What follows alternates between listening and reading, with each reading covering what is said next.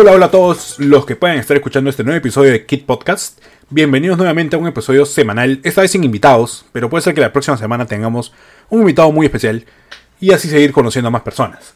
Para el episodio de hoy he preparado los siguientes temas. Empezando por el primer bloque, vamos a hablar sobre la serie de Super Smash Bros. Desde la primera entrega de 1999 hasta la del 2018, el gran Super Smash Bros. Ultimate, en donde están todos, sí, todos los personajes de entregas pasadas y es el que más contenido ha tenido ha tenido de todos. Luego comentaremos un poco de lo sucedido en la semana, más que todo con la conferencia que dio Microsoft eh, el día jueves respecto a los nuevos juegos que vienen para la Xbox Series X.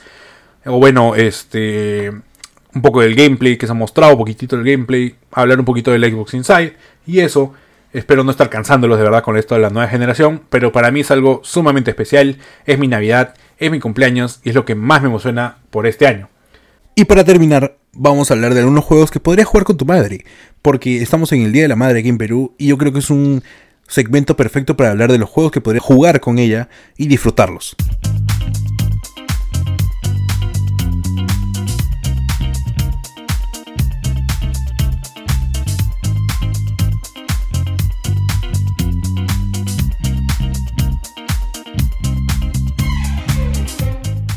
Creo que ya les he contado en algún momento que mi primo tenía una Nintendo 64. Cuando íbamos a su casa a jugar, recuerdo que siempre pensábamos jugando los minijuegos de Pokémon Stadium, que eran bravazos, y hasta el día de hoy siguen siendo bravazos. Lástima que desde ahí no se ha visto un reboot de la saga. Quién sabe, ¿no? Y tal vez estén preparando algo para la Switch. Luego de jugar los minijuegos, pasábamos a un juego de peleas que tenía los personajes más icónicos de Nintendo hasta ese momento. Estaba Mario, Link, Samus y Pikachu. Como les dije, para mí los más importantes de Nintendo 64 y de los Nintendo pasados y de las consolas pasadas estaban aquí todos juntos en Super Smash Bros. de Nintendo 64. A Mario lo teníamos desde la NES, igual que a Link, solo que un poquito más detallado ya en la, en la SNES, en la Super Nintendo. Samus venía con éxitos en la Super Nintendo también y en consolas portátiles, en Game Boy tenía bastantes juegos. Y Pikachu, bueno, Pikachu y cualquiera que haya al menos ha visto un episodio del anime de Pokémon, reconocía a Pikachu y lo amaba, como todos. Este primer juego de Super Smash Bros. tiene un total de 12 personajes.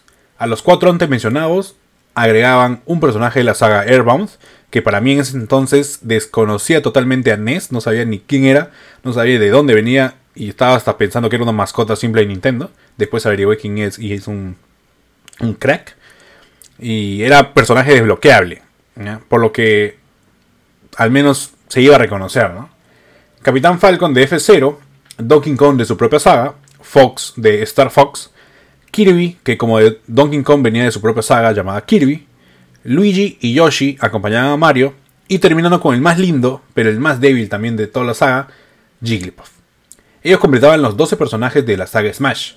Cabe resaltar que leí por un lado que Jigglypuff fue añadido porque ya tenían el modelo de Kirby, que básicamente es igual al de el Pokémon Rosado.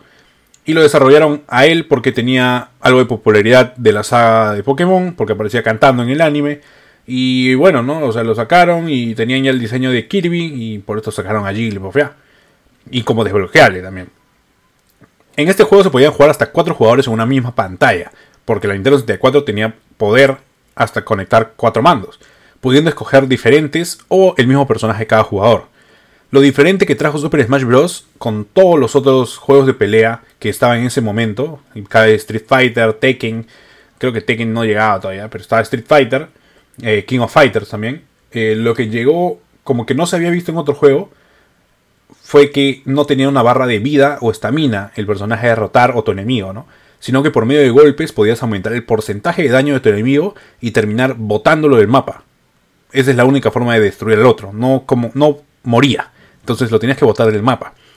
Este punto es muy clave porque no se había visto en otro juego, o al menos otro juego que tuviera la importancia de Nintendo como la empresa que lo desarrolló y la importancia de los personajes dentro del juego. Lo que a mí me encanta este Smash es que tiene dos modos de juego como retos. Uno es pisar todas las plataformas en un mapa y el otro es romper blancos en el menor tiempo posible. Esto aumentaba bastante, bastante la rejugabilidad, tanto como para mejorar tiempos como para pasar estos modos con todos los personajes. Me acuerdo que yo me pasé esos dos modos con todos los personajes en el tiempo más bajo que podía y cada vez regresaba para poder bajar más el tiempo. Es súper entretenido. Super Smash Bros. para Nintendo 64 vendió más de 5 millones de copias mundialmente. Lo que creo que es un número bastante correcto para decir que fue muy bien recibido el juego, ¿no? Yo creo que sí. Ahora pasamos a la siguiente entrega. Super Smash Bros. para GameCube. O bueno, Super Smash Bros. Melee. Juego lanzado para Nintendo GameCube, como les dije, en su momento, en el mismo año de lanzamiento, y superó por un poco más de un millón las copias vendidas que el anterior. Entonces estaba un promedio de 6 a 7 millones de copias vendidas. Aquí ya Nintendo se fue en floro y de 12 personajes pasó a 26. Sé que no suena mucho, ¿eh? pero créanme que es un rooster bastante más grande que el de Nintendo 64. Se nota al momento de entrar a la página de selección de héroe. Y eso lo ganaban bastante más sagas, ¿no? La novedad que agregó y gustó bastante este Smash fue el modo aventura, que presentaba un camino a seguir, no tenía tanta profundidad, pero sí que se sentía un avance al momento de jugar el juego y de pasarlo con cada personaje. Algo así como un modo de historia, pero un poco diferente también. Los modelados habían mejorado increíblemente porque como todos saben, GameCube fue la consola más potente de esa generación, por lo que ya no se veían personajes puntiagudos o rectos, sino que tenían un modelado mucho más real, mucho más poligonal, por así decirlo, y mejoraba mucho el gameplay. Tener a 12 personajes más aumentaba la curva de dificultad porque uno siempre tiene un personaje favorito, pero quiere saber manejar a todos al menos. A mí me pasa al menos, y no sé si a ustedes. Yo siempre como que escojo un main y luego voy tratando o personaje por personaje para ver cuál se acomoda a mí y cuál me gusta más y mejorar las técnicas, ¿no? Porque ese es el fin del juego también. Este juego lo he jugado demasiado con unos amigos de colegio, yo que creo que eran los únicos que tenían GameCube en esa época también. Nos quedábamos hasta tarde jugando Smash y Mario Kart y nos levantamos temprano para seguir jugando. Hay buenas historias de esas amanecidas. Muy buenas historias.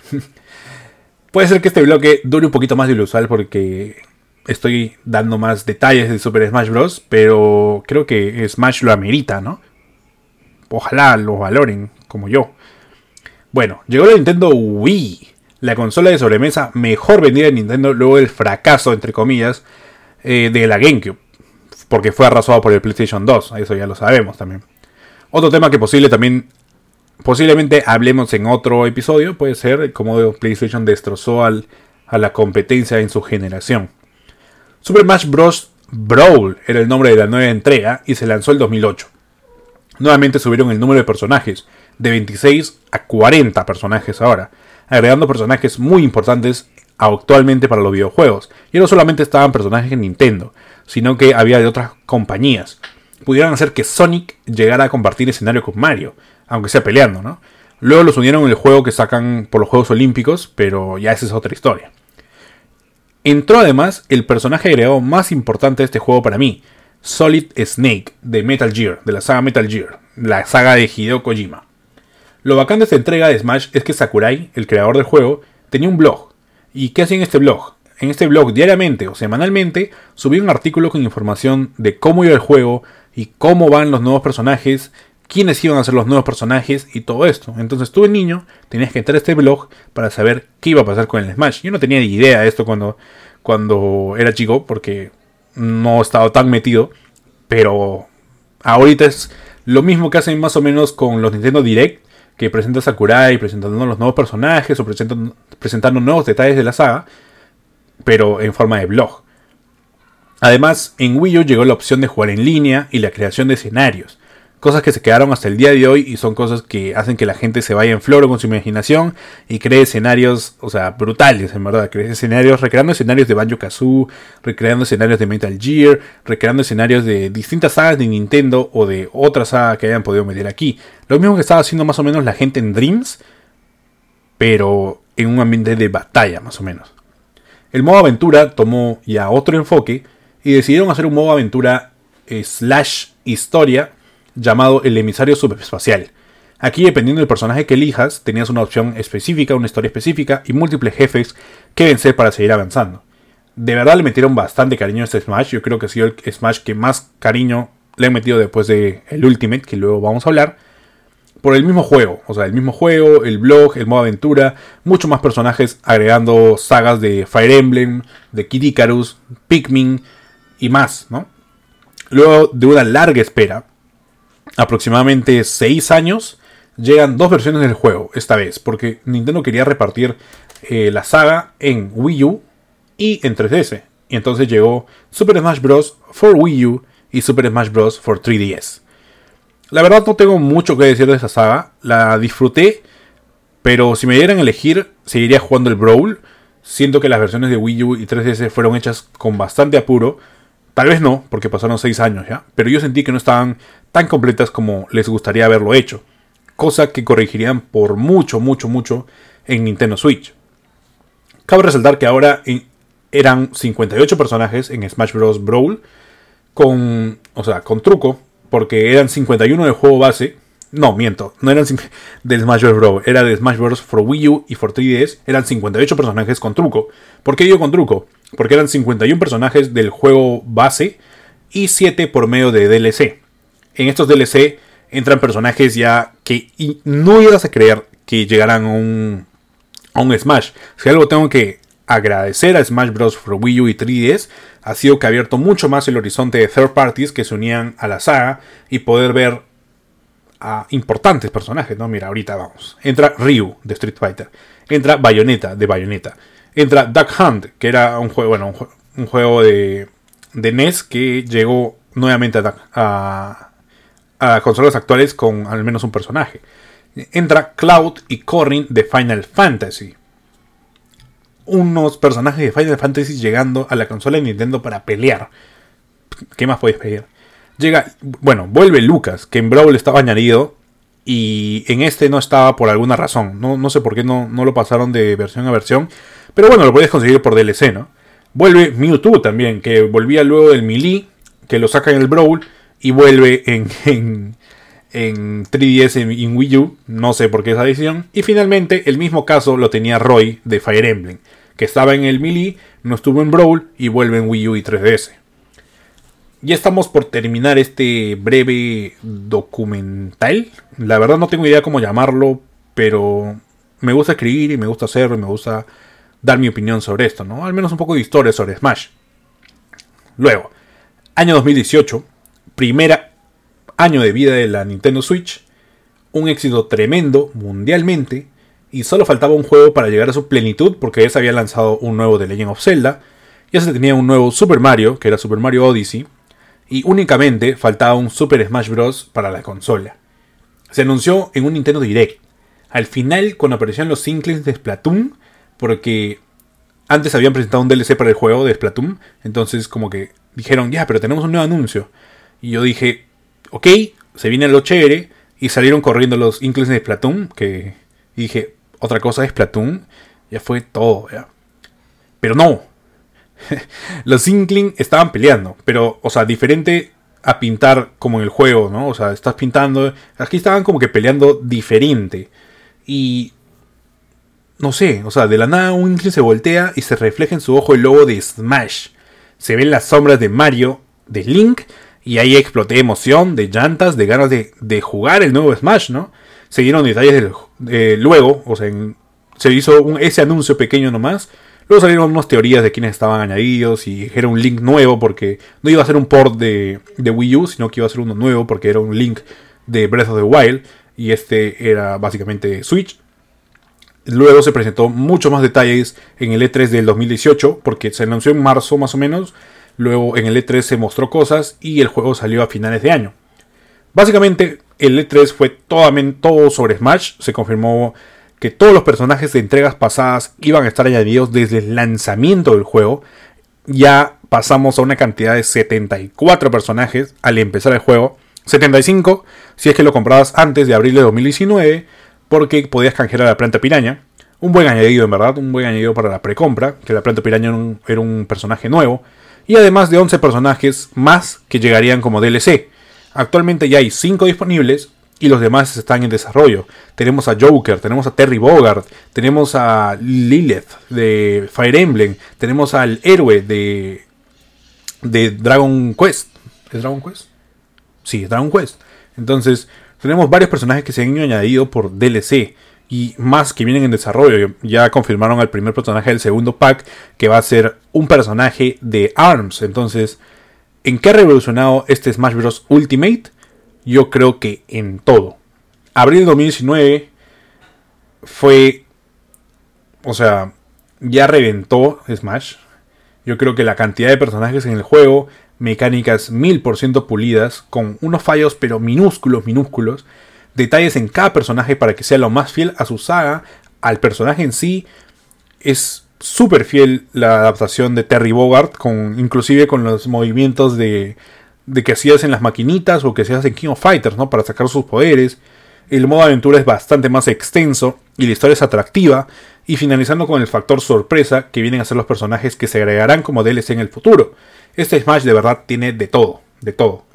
Como ya digo desde hace tiempo, para mí la Nintendo Switch es la consola definitiva de Nintendo. Todos los juegos que han salido y van saliendo son la mejor versión de su saga y creo que le será difícil negar esto a cualquier persona. Sé que todo esto se extendió bastante. Normalmente hacemos un segmento de 8 o 9 minutos, pero esta vez se extendió un poquito más. Pero como bueno, ¿no? Y Smash lo merita y es algo diferente a lo que venía haciendo. Es más como un ensayo sobre Super Smash Bros. Pero tengo amor por esta saga y creo que lo he reflejado aquí con algunos comentarios sobre cada juego, mi opinión sobre ellos y qué, qué datos traía cada juego, ¿no? Espero les haya gustado y no me odien por hablar tanto. Así que vamos al siguiente bloque.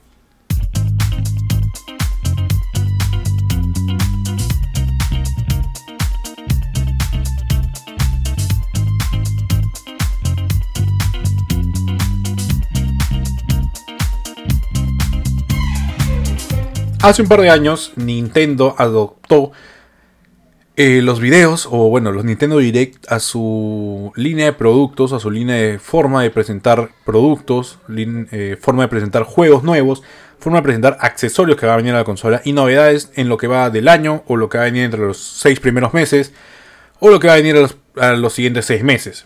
Sony también añadió esta, este tipo de, de presentaciones a su, a su vida, por así decirlo, llamándolo State of Play. State of Play donde también se presentan cosas, detalles de más juegos, presentaciones, confirmaciones de fecha de lanzamiento de juegos y este tipo de cosas.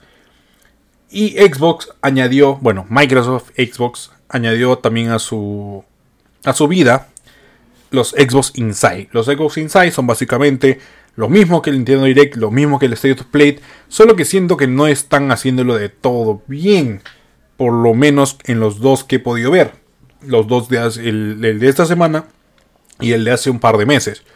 Que no creo que lo están haciendo del todo bien. ¿Por qué digo esto? A menos que todavía no han presentado los juegos, ¿no? Porque todavía esperamos uno donde presenten más juegos de la Xbox Series X.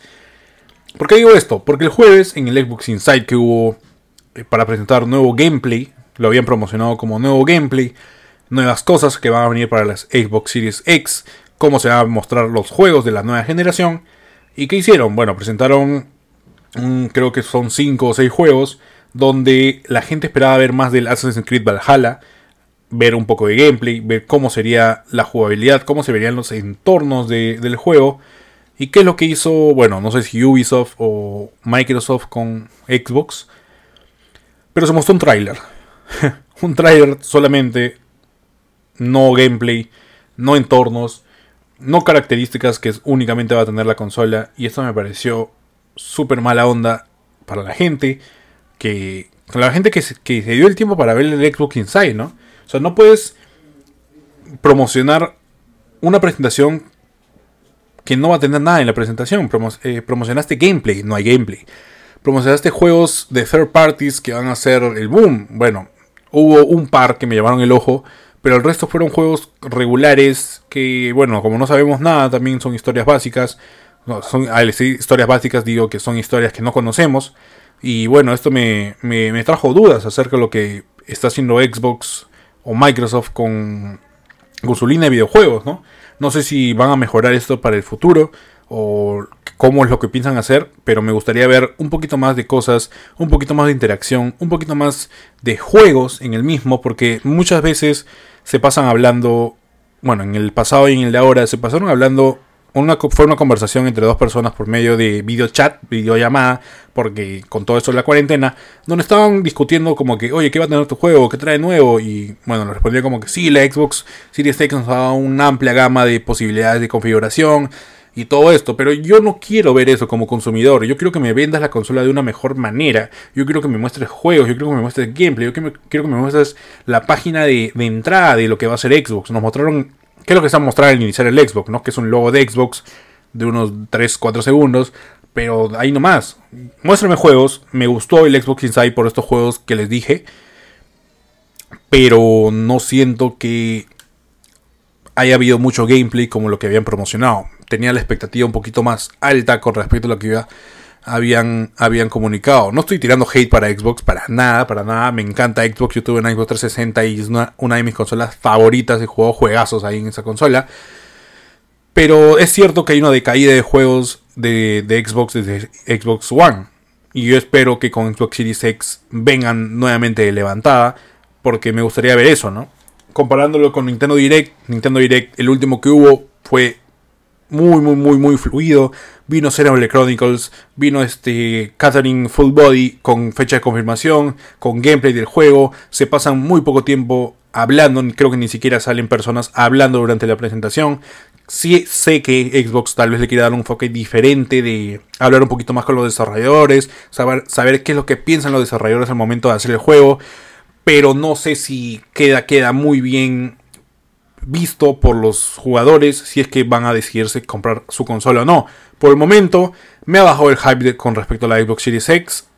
Todavía estoy esperando que a presentar Sony un State of Play, tal vez, o en una conferencia apartada, pero como les dije, todavía no me decido de qué consola va a ser mi próxima de la mi próxima consola de la nueva generación. Espero que Xbox con la nueva presentación que va a tener en junio, porque ya confirmaron una presentación en junio, pueda presentar un poquito más de juegos, más que todo juegos eh, que van a estar solamente en Xbox, aunque esto lo dudo, porque al compartir Microsoft Windows con, con Xbox, es posiblemente que sean eh, para las dos consolas, bueno, para las dos, para los dos dispositivos, Xbox y, PC Sí hay muy buenos juegos, me gusta me gusta el Xbox Game Pass, creo que es una es una de las mejores cosas que ha hecho Xbox en los últimos años.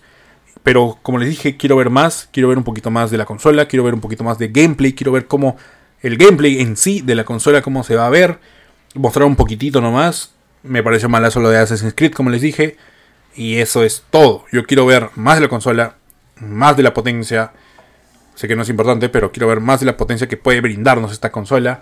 Y así como Nintendo Direct, yo creo que todos deberían guiarse de los Nintendo Direct, porque creo que no ha habido uno malo hasta el momento. Guiarse los Nintendo Direct y soltar noticias, gameplays, anuncios de fechas. Todo esto debió haber estado incluido, creo, en el Xbox Inside. Espero verlo en junio cuando lo presenten. Hay tiempo, felizmente hay tiempo todavía porque salen a fin de año las nuevas consolas.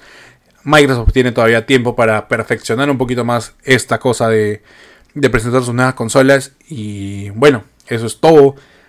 Falta ver la consola de Sony, sí. Falta ver fechas de lanzamiento, fechas de anuncio de juegos y qué juegos va a tener cada una. Así que no sé qué piensan ustedes sobre el Xbox Inside que usé poco. Saben que pueden decirme o comentarme todo por Twitter o por donde sea. Y así vamos acabando este bloque.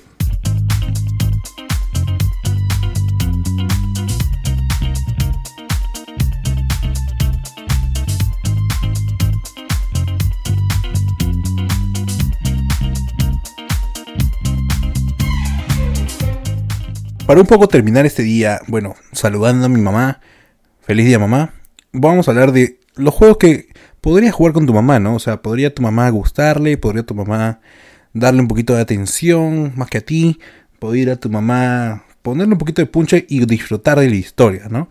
Y también unas anécdotas que iré contando por ahí, también incluye a los papás. Bueno, este, yo creo que estos juegos básicamente tienen que ser entretenidos, tienen que ser no aburridos y tienen que ser no difíciles. No le vas a poner a tu mamá a jugar Dark Souls o jugar eh, Bloodborne o jugar, no sé, The Witcher 3, que ya lleva una profundidad mucho mayor al mundo de videojuegos y, bueno, cosas que te gustarían hacer a ti. Entonces, ¿qué juegos calzan aquí perfectamente? Yo creo que muchos, muchos de los juegos que calzan aquí son los de la saga de Super Mario Bros. O bueno, más que todos los de Nintendo. No los de Nintendo en la parte hardcore, o un Ocarina of Time, no, no un Ocarina of Time, no un Twilight Princess, sino los juegos simples, ¿no? Un Super Mario Bros. 3, un Tetris, un Animal Crossing mismo, un Doctor Mario, un Bossa Move. O sea, son juegos que básicamente son de dos botones y no, puede, no tiene mayor nivel de complejidad para que tu madre lo pueda disfrutar. Entonces también entra Sniper Clips para Nintendo Switch, One to Switch, eh, todos este tipo de juegos, ¿no? Me acuerdo clarísimo cuando éramos chivolos, bueno, mucho más menor, tenía cuánto, 10, 12 años más o menos, y bueno, iba a la casa de unos amigos a, dormir, ¿no? A jugar, a hacer pijamada y estas cosas, y me acuerdo clarito que su mamá siempre gritaba, era como que le gritaba, ¿no? Diego, ¿dónde está mi Super Mario? Y su mamá se ponía a jugar Game Boy, o sea, jugaba Game Boy Super Mario 3, me acuerdo. Porque también lo jugábamos nosotros, entonces veíamos una partida que era de su mamá. Y también su papá jugaba Doctor Mario. Y era raro, para mí al menos en esa época, ver que mm, papás de mis amigos estuvieran jugando videojuegos, ¿no? Porque mi papá jugaba qué? Mi papá jugaba Motor Racer y creo que ahí terminaba los juegos que podía jugar, los juegos que yo le había visto jugar al menos. Me comentaba siempre que jugaba Atari y todo esto, pero básicamente Motor Racer era el juego que lo vi jugar y después nunca más. Entonces, eso me llamó bastante la atención porque dije, qué chévere que, que, que pueda jugar, ¿no? O sea, me parece entretenido, o sea, me parece entretenido porque normalmente no se ve a los papás disfrutar de los videojuegos como nosotros ahorita, ¿no? También son otra época y todo esto, pero yo creo que si ellos hubieran empezado los videojuegos un poco más temprano, tal vez les gustarían los videojuegos de ahora. Yo me veo más grande jugando videojuegos siempre, entonces es un poco raro lo que veía lo que veía esto, ¿no? Entonces, ¿cuál es mi recomendación? Darles a tu mamá, bueno, tu mamá, estamos entrando en esto tu mamá, eh, darle a tu mamá un juego tranquilo, un juego donde pueda relajarse, un juego que no necesite mucha, muchas horas para aprender el juego, no tenga una curva de dificultad muy alta y todo esto, ¿no? Animal Crossing, Super Mario 3, Tetris, Sniper Clips, Mario Kart, todos estos juegos yo creo que son idóneos para que pueda jugar tu mamá. No, no son juegos difíciles, se va a divertir un montón, juegos entretenidos, juegos que no necesitan eso, ¿no? O sea, que tu mamá lo pueda agarrar una vez al mes y, y pueda jugarlo tranquila. Ese es el, ese es el tema, creo, de estos juegos más, más tranquilos, como dije, ¿no? Ahora, si nos ponemos a hablar de un poquito de juegos multiplayer que podrías jugar con tu mamá, yo creo que de cajón, de cajón va a entrar Just Dance, que está disponible para todas las plataformas. Just Dance es un juego de baile y si tu mamá, bueno, a qué mamá no le gusta bailar, y más que todo con su hijo, yo creo que se pueden jugar poder jugar esto desde temprano y no terminar hasta la noche, porque es un juego realmente entretenido, se va a divertir un montón y tiene canciones desde canciones de los 70 hasta canciones actuales que obviamente los he escuchado y siempre es una diversión tremenda. Mario 3 World también es otro juego que se puede jugar en equipo, ya que puedes seleccionar a hasta cuatro jugadores de, Super Mario, que está Mario, Peach, me parece Luigi y Toad, y entre ellos cuatro pueden jugar cuatro, ¿no? Pueden jugar toda tu familia si estás si quieres jugar eso, ¿no? Entonces son los son los juegos más sanos, más ligeros que yo creo que podría disfrutar tu mamá. He visto varias recomendaciones como Ori and the Blind Forest, Gone Home y The Last of Us, también lo vi para jugar con tu mamá, pero no creo que sean tan tan tan leves o tan ligeros que los podría digerir tu mamá tranquilamente, ¿no? Yo siempre siento que si una mamá no está metida en el mundo de los videojuegos y obviamente quiere jugar algo con ella, yo creo que un Just Dance, un Mario Kart y un Sniper Clips son juegos tranquilos, perfectos para que puedas jugar con ella. Bueno gente, sé que ha sido un poquito más diferente esta última parte, recomendando varios juegos para jugar con tu mamá o tu familia, pero bueno, eso es por este día, ¿no? El Día de Madres, el Día de las Madres, aquí en Perú al menos, es el Día de las Madres y quiero desearles un feliz día a todas y que lo hayan pasado bonito y, sigan jugando, si es que juegan. Y nada, ya saben que pueden encontrarme en todas las redes sociales como yo soy Rafo, Twitch, YouTube, Facebook, Twitter y, e Instagram como yo soy Rafo. Y nada, espero les haya gustado este episodio donde podemos hablar de Smash, hemos podido hablar de Inside Xbox y también una recomendación pequeña de algunos juegos. Así que nada, tengan una buena semana, adiós y chau.